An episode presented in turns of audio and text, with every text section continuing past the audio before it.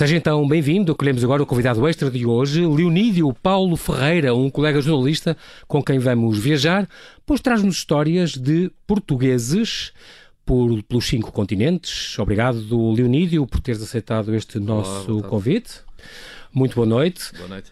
Tu nasceste em Setúbal já há alguns anos, o teu pai tem o mesmo nome e, portanto, não és o único Leonídio que tu conheces, porque o teu nome não é nada muito vulgar. Não, mas o meu pai é o único Leonídio que eu conheço. É mesmo? Uh, o meu avô paterno também era Leonídio, nunca o conheci. E, e, o que é curioso é que de vez em quando cruzo com alguém que tem um familiar chamado Leonídio ou leio uma notícia de alguém chamado Leonídio, como um presidente da Câmara que há, que há lá para o norte de Portugal, mas na verdade nunca encontrei um Leonídio nunca me apresentei a um Leonídio e um Leonídio se apresentou a mim, tirando o meu pai, pronto, que nos conhecemos desde sempre. E tirando uma praia na Grécia. Sim, uh, eu quando, quando surgiu estas coisas da internet e do Google, eh, uma daquelas coisas com piada que nós pusemos lá o nosso nome. Pai, fiquei desiludido porque não era o meu nome que aparecia em primeiro, era, era claramente uma, uma, uma, uma estância. Uma, uma vila pescatória da, da, da, da, da Grécia, do Peloponeso. Exatamente. Um, é mais famosa hoje em dia pelas escaladas, porque realmente aquilo são umas ravinas impressionantes, uh, mas também tem assim, um pequeno porto de pesca muito agradável, não propriamente uma praia, mas aquelas águas azuis lindíssimas da, da, da Grécia e, envol e envolvente. E então eu fui de férias à Grécia e decidi alugar um carro, ir em busca de Leonídio. Foste visitar a tua terra onomástica. E encontrei, encontrei, encontrei Leonídio e, bem, quando eu tentei explicar uns velhotes gregos que eu próprio me chamava Leonídio, aquilo não resultou nada. Não, ninguém percebeu nada. Ninguém percebeu o que é que eu queria com aquilo. Muito bem. Sabes que, entretanto, uma terra de bom peixe, de certeza, mas tu também vens de uma terra de bom peixe. Uh, venho. Aliás, vou-te dizer uma coisa. Agora vou ser mesmo bairrista. Uh, se alguém já foi a Setúbal e não visitou ainda o Mercado do Livramento, tem que, tem que visitar. Eu digo Mercado do Livramento, mas todos os tubalenses sabem que eu devia ter dito a praça porque é assim que nós é tratamos. Um, Setúbal tem uma característica curiosa que é o, o estuário do Sado não só é comparável ao estuário do Tejo, mas menos poluído historicamente, como depois também, lá está, tem ali aquele, aquele oceano todo à frente. E, portanto, há uma diversidade enorme de peixe e um, há qualidade nesse peixe. É assim, se alguém me disser o que é que achas melhor em Setúbal? Eu posso dizer sardinhas, posso dizer os salmonetes que são muito famosos, mas uhum. vou dizer um peixe, se calhar nem toda a gente conhece, que é o massacote. O massacote, hum, pá, as opiniões dividem-se se é uma espécie diferente ou se é um besugo mais pequeno. Eu acho que é um besugo mais pequeno. Mas que para ti é mais saboroso uh, até que o tamboril e que o cherne e que, que esses... Eu vou-te dizer uma coisa. Se, se, se, Estás-me a dar uma novidade. Os, os massacotes são consumidos o mais fresco possível, como uhum. em peixe em geral. Claro. Uh, vão à grelha e nem sequer os precisas de amanhar. Salgas a pele. E, e depois uh, comes o peixe o mais Fica fresco um possível e aquele sabor da, da, da, da, da daquela, daquela carne do peixe com o sal e a grelha é, é espetacular. Eu gosto muito também de salmonetes que têm um sabor muito eh, refinado, uhum. mas devo, devo, dizer que Ainda o, o é superior. É, é pelo menos para mim é uma opção melhor. Também vou dizer uma coisa: para, quem, para quem, sabe dos peixes, vai saber também que o salmonete é bem mais caro que os outros. Pois. E, portanto, uh, mas o massacote não é só uma questão de ser mais barato que o salmonete, é realmente um peixe que vale a pena ser, ser experimentado. Muito bem. E também sabes que Leonídio quer dizer vitorioso, vitorioso como leão, no, na sua origem grega? Eu acho que é leão de Deus, não é? Uma coisa desse género. Isso querias tu, mas não. não, não Se okay. fores ver a, a raiz etimológica, é mesmo uh, vitorioso como leão. Pronto. Pronto, ok. Já estava então, a no lado, no lado teológico. Eu perdi uma coisa e tu perdeste outra. Muito bem. Tu, tu licenciaste em Comunicação Social, depois fizeste o mestrado em Estudos Americanos e estás agora no teu doutoramento de, História Contemporânea na Universidade de Évora. Sim. continua. É assim, eu tenho... Consegues acumular com, com a tua subdireção do Diário Notícias? Sim, é assim, eu tenho 200 páginas de tese, digamos que faltam ali umas 100. Estas 100 são, precisam de um impulso final. Eu tenho um compromisso hum. para mim próprio e com o orientador de tese que até o final do ano será, será, será, será entregue. Vamos ficar a torcer por isso. Uh, tens uma, uma, teoria que é, eu digo teoria de propósito, nunca se leu tanto como hoje. E tu, concretamente, a imprensa escrita, pronto, o teu diário de notícias, se quiseres. Eh, sim, porque repara. A ideia que passa em geral do Leonido, sabes isso? É que as pessoas cada vez leem menos, que não, quando muito, talvez nas redes sociais leiam um bocadinho mais online, mas papel, papel, lê-se muito pouco. Repara, e tu tens uma ideia que não. Se tu tiveres acesso aos números um, da, dos grandes sites online em Portugal, uhum. onde está o Diário de Notícias, uh, está, uh, e tu vais ver que, os, que os números que estão lá são números, por exemplo, ao Diário de Notícias, muito perto dos 2 milhões de, de leitores uh, únicos. Ocasionais, sim. Que vão, sim. vão, lá. Ou seja, alguém que vai pelo menos uma vez. Uh, claro que isto é tudo muito subjetivo, porque há pessoas que podem ir diariamente e consumir imenso, e há alguém que parou lá uma vez porque Exatamente. recebeu via Facebook. Fez, fez zapping, digamos. A verdade é que tu olhas e, e os números são impressionantes. E se tu pensasses nos números das centenas de milhares ou até de mais de um milhão de visualizações diárias, uh, tu pensavas que se isto fosse convertido em, em, vendas em papel, Exatamente. Uh, realmente a imprensa estava, estava muito, muito boa saúde. Um, estes números em, em, papel nunca existiram em, em Portugal. Uh, sabes que o Diário Notícias, uh, nos, nos, anos 50, 60, chegou a ter tiragens de 200 mil, que é uma coisa uhum. que hoje em dia ninguém em Portugal tem. Exatamente. Num país que tinha muitos analfabetos e, portanto, ainda é mais impressionante. Exatamente. Mas também a verdade é que, assim, não havia uma série de revistas especializadas, claro. não havia a televisão ou estava nos primórdios. Ou seja, nunca, havia muito verdade, menos oferta. Não havia uma concorrência a, a sério. Claro que sim. A, a, partir do momento em que chegamos à modernidade, os números em Portugal da imprensa de qualidade foram sempre na, na, nos dezenas de milhares e sempre a, uhum. a, minguar. Portanto, os números da internet são espetaculares. O que toda a gente sabe é que uh, o desafio é convertê-los em dinheiro. Exato. Ou seja, que os leitores que gostam tanto de lá e ler estejam também dispostos a, a, a ser pagar. diferentes e a pagar alguma coisa, claro. Aquela fórmula tradicional de que a publicidade pagaria ao jornalismo como era antigamente, com, com as revistas e os jornais. E... É, é, um sonho, porque, como sabes, o Google, Mas o Facebook no, acaba por ficar. No mundo digital é mais complicado isso. Por isso mesmo mudou completamente o paradigma. É, outro dia são, são, realidades novas hoje em dia e é com elas que temos que lidar e, e elas temos que rentabilizar, no fundo. Sim, há outra coisa que eu também sinto e que penso que é um desafio para, para, para todos os meios de comunicação social, que é uh, manter uma lógica que era tradicional de fidelidade dos leitores uhum. ou dos ouvintes, o que quiseres. Ou seja, eh, claramente os jornais há uns anos, na banca, se, não, se por alguma razão não chegassem ou esgotassem, muita gente não comprava um concorrente.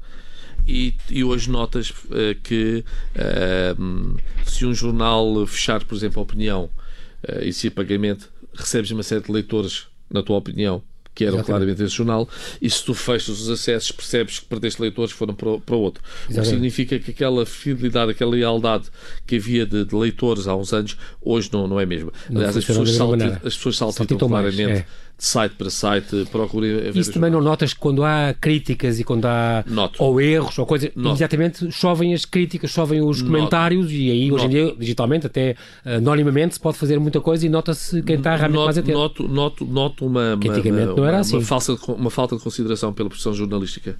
Uh, com essa banalização da. Há pessoas que apanham uma gralha e depois fazem comentários em que tem mais à mãe gralhas. do À mãe do. Exato. E portanto é assim, tu olhas e pensa, disso, bem. Uh, por outro lado, há uma parte positiva nos comentários online que é há pessoas realmente que sabem, que são bem informadas e que detectam erros, generalizações abusivas. Ou anacronismos, ou o que seja, e então podem até corrigir. Ou e podem... fazem uma correção. Pronto. E esses, por exemplo, Isso eu até acho é útil, não é? Acho espetacular. Claro que sim. Porque há uma interação em que todos ficamos a ganhar. Claro. Infelizmente são, são minoria. A maior parte dos comentários são pessoas que vão para lá, no fundo, uh, desabafar. Só para dizer mal, e, exatamente, para, para descarregar as suas. Uh, nós estamos quase a fazer um pequenino intervalo para, para, para atualizar a informação. Antes, uh, queria dizer que tu és jornalista, sobretudo internacional, da política internacional, e já por isso já viajaste muito, tu ainda continuas a viajar muito, também em férias, ou não? Ah, sim, sim, sim, sim. Eu invento muito na, na, nas férias. Este ano até foi mais convencional do que habitual, porque fui à Bulgária e à Roménia com a família. Uh, mas, por exemplo, o ano passado tivemos na Turquia e na China ah, e há dois anos fui criticado pela família toda maior porque no meio de lá das crises dos mísseis fui à Coreia do Sul. Ah. Uh, mas eu já tinha estado na Coreia do Sul duas vezes antes e sabia que Uh, havendo sempre um perigo teórico. uh, o Kim Jong-un é sempre muito expressivo e muito, muito agressivo, Exato. mas, e, e Seul habituou-se a viver a 50 km uh, da, da, Coreia do Norte. Uh, aliás, o que é engraçado, basta ir a Seul e perceber o problema ali nunca seria a ameaça nuclear, porque própria, Eles seriam quase tão atingidos como, como, como o Sul, não é? A própria artilharia, a própria artilharia convencional norte-coreana destruída em grande parte de Seul se houvesse uma guerra. E, portanto, o que os sul-coreanos conseguiram fazer foi abstraem-se disto e vivem uma vida normal. É uma cidade que eu, que, eu, que eu acho extremamente interessante. Tive duas vezes em trabalho e depois fiz essa questão de ir lá de férias com a família e todos, e todos, todos gostaram, todos adoraram a Coreia.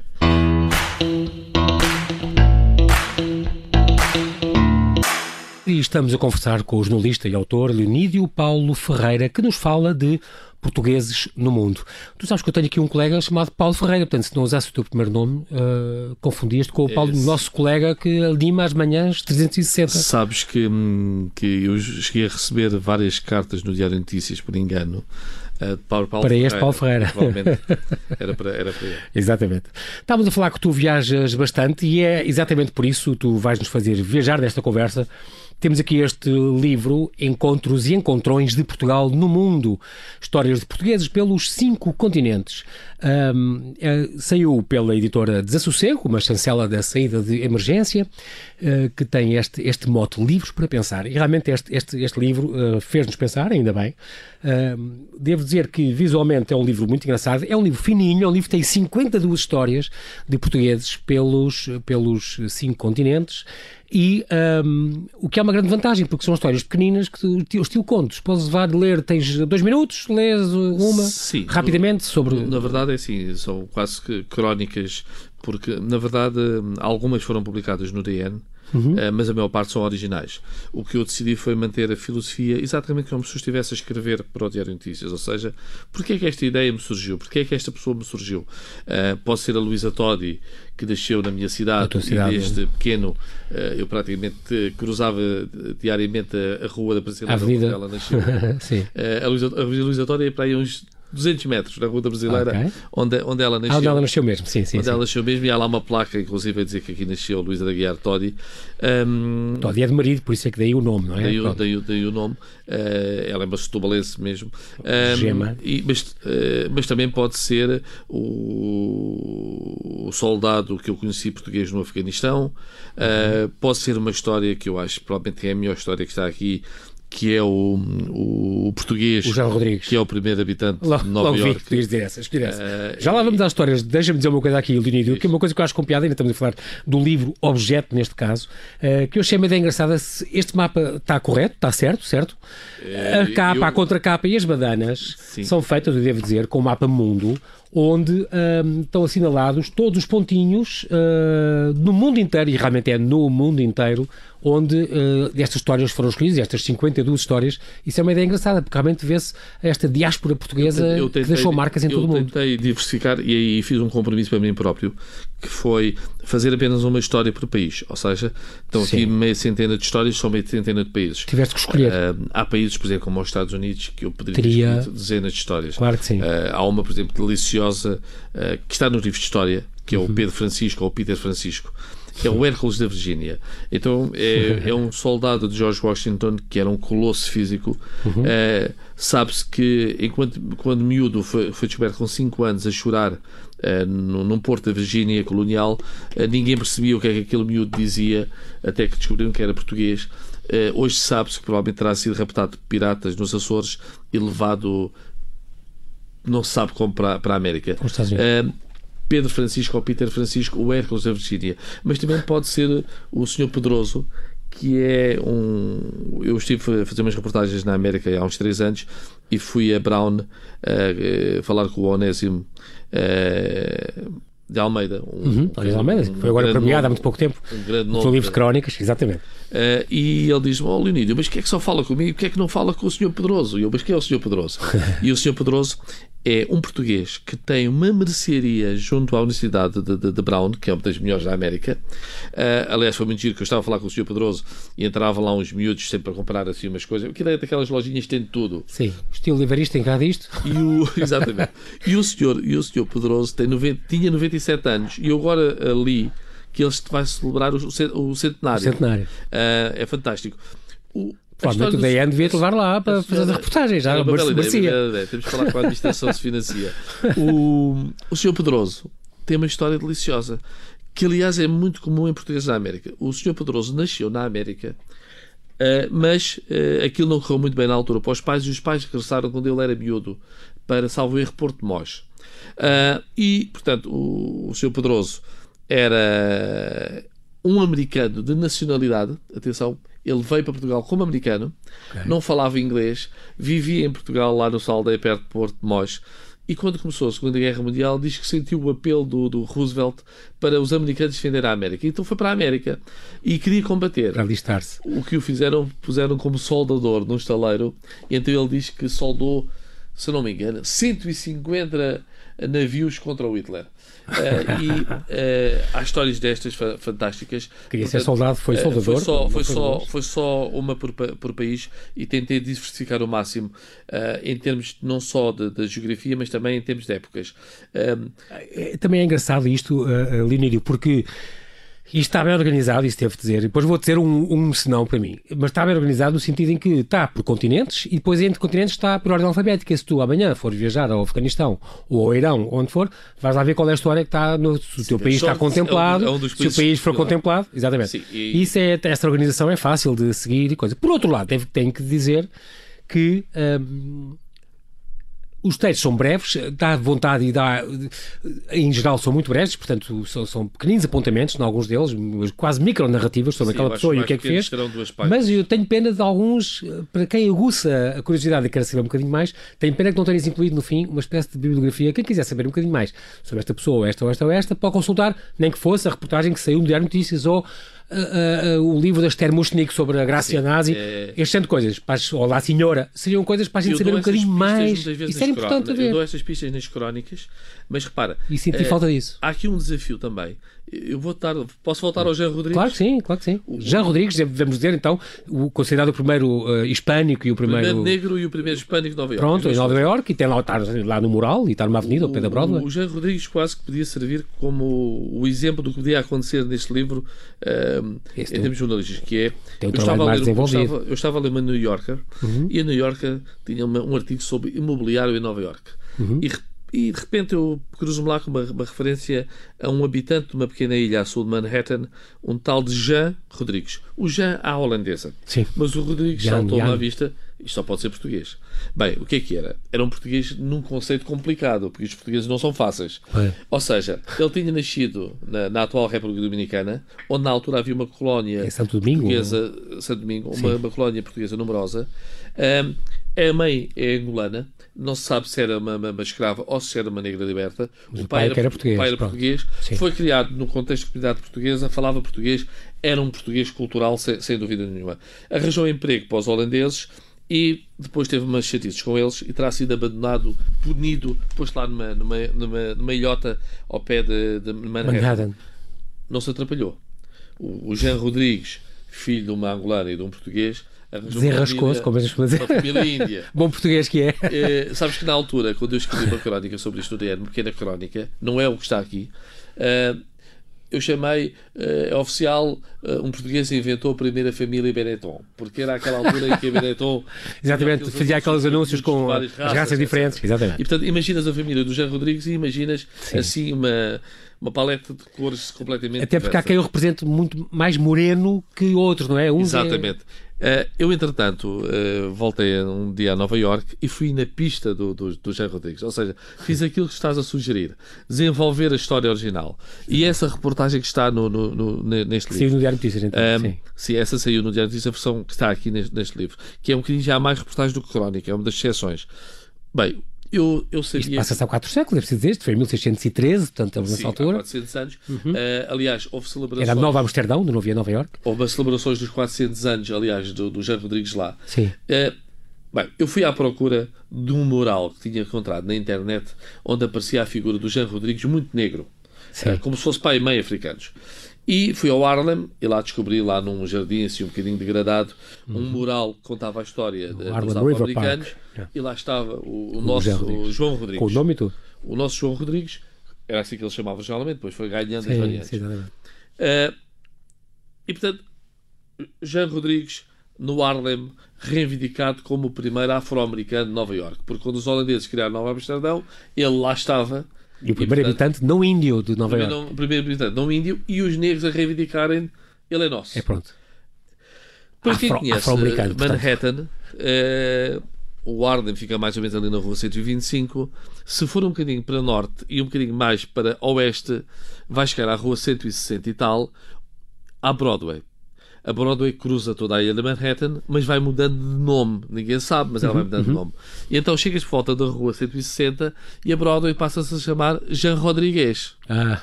E entras no bairro. Zé, a espanhola. Ah, sim. E entras no bairro dominicano. Do hispânico, exatamente. E o que é que os dominicanos dizem? Que ele é o primeiro hispânico de, de, de, de Nova York. Yeah.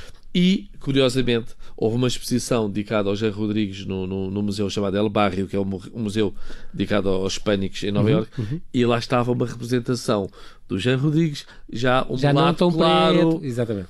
Uh, ou seja, cada comunidade a tentar apoderar-se deste, deste Dessa Jean identidade, deste herói. para, para, para, para ser deles. Isto é uma coisa muito portuguesa, uh, que é.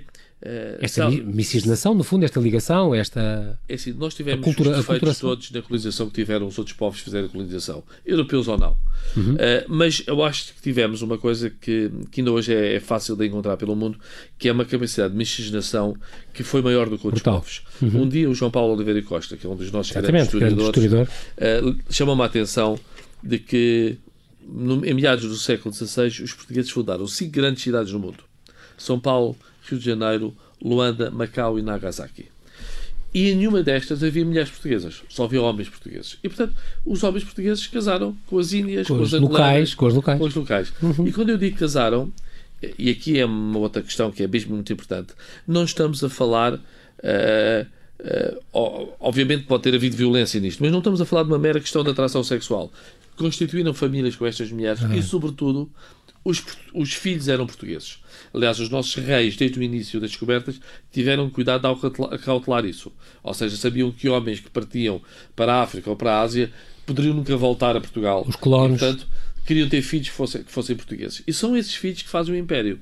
Eh, Já agora, eh, eh, o Japão também está aqui, Nagasaki. Eh, eu aconselho as pessoas que vão ao Museu Nacional de Arte Antiga ou, ou ao Museu do Oriente a irem, Os olhar bio- para os biomes. de Nambá. Eh, alguns dos biomes de Nambá Portanto, os biomes de Nambá são pintados há 400 anos por pintores japoneses, observadores imparciais, mostram o que estavam a ver. Exatamente. Alguns deles revelam um bocadinho mais do que nós estamos à espera. Há biombos. Além dos jesuítas, por exemplo, que aparecem, obviamente. Vês os jesuítas. Já tem as- vestidos já tem a segunda geração, com o nariz pontiagudo? Vês os mercadores sul. europeus com o nariz longo. Uhum. Homens velhos que são portugueses do reino. Mas já vês a, a- a segunda geração. Vês a segunda geração de portugueses. São miúdos vestidos à europeia, mas com os olhos em bico. E percebes que são esses que fazem o sucesso do Império. Claro. Porque eles falam a língua da, da, da região, porque Já são locais, já são locais. malaias, são Claro, indianas, claro. são chinesas, são tudo isto. E, portanto, ah, não, é, não é um mito esta miscigenação. Ela não, quando falamos disto, não, não, não se trata de escamotear a escravatura, nem nada do, do que Portugal fez. Trata-se de chamar a atenção para uma outra coisa que Portugal também fez. Repara, essa mistura, não, no- por exemplo, não dizimamos, como os espanhóis no México, por exemplo, ah, ah, as raças que lá haviam, ah, os povos que lá haviam. Se Nós, nós soubemos para o- misturar-nos, se olharmos dominar-nos para o misturando. Brasil, percebemos como o elemento índio está ali completamente misturado naquela população. Claro. Mas vou dar um exemplo ainda mais curioso. O, quem já foi à Índia, a Índia é um país com 1.300 milhões de pessoas, 30 milhões deles são cristãos. São, são geralmente pessoas com algum protagonismo da sociedade. Eh, a Índia, como todos sabemos, além dos portugueses terem estado lá e os franceses, estiveram sobretudo colonizados por britânicos, mas os 30 milhões de, de cristãos não chamam-se Smith nem Robinson. São Rodrigues, Fernandes, Rodrigues, exatamente, exatamente. fora. Não quer dizer que sejam descendentes portugueses. Muitos, muitos em Goa. Muitos são, sobretudo, também o padre português que os batizou Exatamente. por aí fora. Mas mostra esta capacidade Sim. do catolicismo sobreviver, do nome português de família sobreviver nesta, nesta Geração após geração, em 400, 500 anos. É A verdade. miscigenação que houve e que não é comparável com a dos britânicos. Uma coisa curiosa é que este livro que eu gostei muito, eh, no, no sinal geral que este livro dá, é, esta, é que celebra precisamente essa Portugalidade, este nosso caráter, esta nossa miscigenação, essa nossa disponibilidade, os nossos atavismos. É um bocadinho como o que eu senti quando li aquele livro, A Primeira Aldeia Global, aquele livro do, do- muito bom, do Martin Page, Como Portugal Mudou o Mundo, da Casa das Letras, já editado há 11 anos, e que fala um bocadinho disso. Nós fizemos coisas extraordinárias, levámos o primeiro hospital para, para o Extremo Oriente, primeira- além da primeira espingarda, não é? A história de, Tanegashima e tal, e, e com tudo o que a gente fez, quer pela Índia, quer eh, a história especiarias que via lá e que nós sabíamos, nós é que Paulo, sabíamos posso aproveitar. contar uma história agora? Claro quando, que sim, claro quando sim. morreu, quando morreu não, quando abdicou agora o imperador uh, japonês, Uhum. um, eu te- fiz um artigo no DN muito pessoal sobre a minha relação com, com o Japão, que é de muitos anos, e contei uma coisa que desde sempre me impressionou. Há uma, há uma, há uma daquelas revistas científicas americanas, talvez a Science, Uhum. que faz um número especial há uns anos dedicado ao, ao, ao Japão e Uhum. à ciência no Japão. E o, o imperador Akihito, que é um cientista, é especialista em peixes, uh, assina. Ictiólogo, portanto. Exatamente. Sabes que eu não quis arriscar, mas Não fizeste bem, ictiólogo, pronto, uh, saber, é um biólogo. Ele assina, ele assina um artigo. Tu nessa... terra do peixe. e tinha a obrigação de saber. Claro. Uh, ele assina um artigo em que assina uh, como cientista e diz que um, o Japão deve a sua ciência a três grandes influências. A chinesa, obviamente, que é Sim. aquela que está ao lado e influenciar a cultura. A portuguesa, a Portugal, que é claramente quem, quem lhes traz a abertura ao mundo. O Ocidente. Os portugueses são os primeiros Exatamente. europeus Primeiro. a chegar ao Japão. Ou seja, quando falamos da Índia, da China, chegámos os primeiros europeus por então, mar. E aqui falas do, também do Butão e do Tibete, fomos os, aqueles padres jesuítas que foram a pé os Sim, primeiros turistas é, a chegar. É, é, impressionante. Os primeiros a visitar Angkor Wat. Falamos já dos jesuítas. Uh, e então, e depois os americanos. E portanto, o próprio imperador japonês reconhecia isso. Os jesuítas é outro caso curioso, que é, eu tive aqui duas ou três categorias Tens de pessoas histórias que eu tive, que eu tive de travar. Porque ou judeus expulsos de Portugal, como a Graça Nazi na, Exatamente. Na, na, a banqueira do, do, do, do, Otomano, do Império Otomano. Ou os jesuítas, porque é emocionante. Nós falamos muito dos navegadores e realmente por mar nós e estes são os exploradores a pé. E depois temos os jesuítas portugueses a fazerem coisas fantásticas, a subirem ao Tibete. Primeiro, o primeiro europeu a ir ao Tibete é Lhasa não é, não é aquele austríaco do filme Os Sete Anos do Tibete. Sim, é sim. O não é o Brad Pitt, portanto. não é, não é. Sim. Mas podíamos fazer um filme. É um português, exatamente. Eu lembro, eu visitei o Tibete com esse livro na mão, com a descrição das as cartas dos jesuítas que eles escreviam ao geral, a contar as é várias terras que eles iam. É impressionante. Primeiro ir a Cabul, uh, os A conhecer Angkor Wat, por exemplo, falas nisso também. Sim, exatamente. O, o fez o dicionário do Vietnã, também está no teu livro. O, vietnamita? O, o, no caso, por exemplo, do Botão, uh, como disseste há pouco, eu ando a estudar em Évora, sim, sim e recebi lá um daqueles expressos na universidade uh, dois alunos butaneses. Eu pensei, eu nunca conheci um butanês, nunca fui ao botão. E então pensei, bem, vou lá fazer uma conversa com estes butaneses, o que é que eles estão a fazer claro, cá? Curiosidade bem, jornalística Eles estavam maravilhados porque descobriram que um alentejano tinha sido um desses primeiros jesuítas a ir Exatamente, ao botão, ao botão e depois outra parte maravilhadas e agora aqui já é mais discutível vou fazer aqui um ponto, um ponto prévio. Eu sou do Vitória de Setúbal portanto não me meto na ah, pronto, dos grandes já percebi, é Benfica, de mas para dizer que os butaneses o sonho deles era ir ver um jogo do Benfica. Está bem, eu não vou desligar o microfone vou continuar a conversa. Uh... eu fiz um tu... ponto de conversa Vitória sim, de Setúbal, claro sou neutral, claro sim, claro sim. Tá, estás perdoado. Uh, também é muito engraçado neste livro a questão de agora nós, nós temos uh, 3 minutos e meio. Uh, e vamos, vou só passar em título algumas, algumas, algumas pessoas que tu passas sem contar as histórias delas, mas também quero dizer que é uma coisa curiosa neste livro, é como é que tu e tu descreves uh, como é que muitas vezes chegaste a estas pessoas. Sim, sim. Porque li isto, porque me disseram aquilo, porque visitei este país, porque alguém me fez chegar esta informação. E isso também é uma história curiosa, esta fundo, curiosidade. É também, é também, em alguns casos, por exemplo, o caso da, da Anitta Silva Paz, que é filha do chefe da PID, que vai para Cuba por uma, paixão, apaixonada pela, pela, Revolução. A história é uma história do José Pedro Castanheira do Expresso. Ou seja, a história era conhecida, mas a investigação com os pormenores é, é do nosso colega do Expresso e, portanto, tem que estar ali. Mas é uma história espetacular. Espetacular, é que eu, eu, recomendo às pessoas, têm, têm de comprar, têm que ler. Um, é claro que tu escolheste e ficaram de fora muitos, muitos, muitos. É claro que vai haver o segundo volume, Leonido diz que sim. É, Tens pessoas de fora o suficientes para encher outra vez. É, olha, vou dar um exemplo. Eu estive há pouco tempo no Cazaquistão.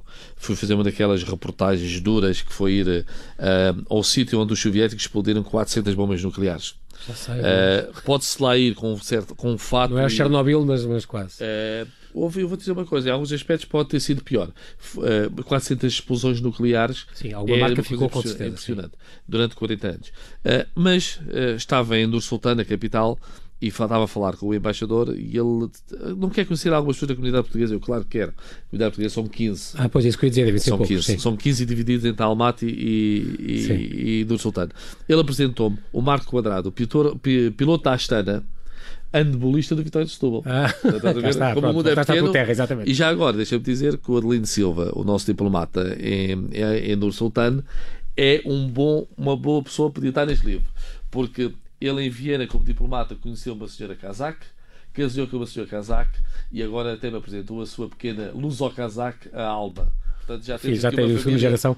Pronto, fica aqui a ideia, já sabes que há muitas pessoas que ficaste. Eu achei, por exemplo, tive pena de não lembrar sobre o meu, o meu amigo Francisco de Holanda, o grande amigo do Miguel Ângelo, o Fernando Bolhões, que é óbvio que é só é mais nada o santo mais famoso do mundo, o Santo António, um, as princesas portuguesas que foram casar para o Luxemburgo para melhorar a raça do Luxemburgo e que, porque eram muito feios e, e ficaram mais bonitos desde então. Sim, o Afonso Albuquerque, que eu visitei ao Man, ainda hoje falo no Afonso Albuquerque.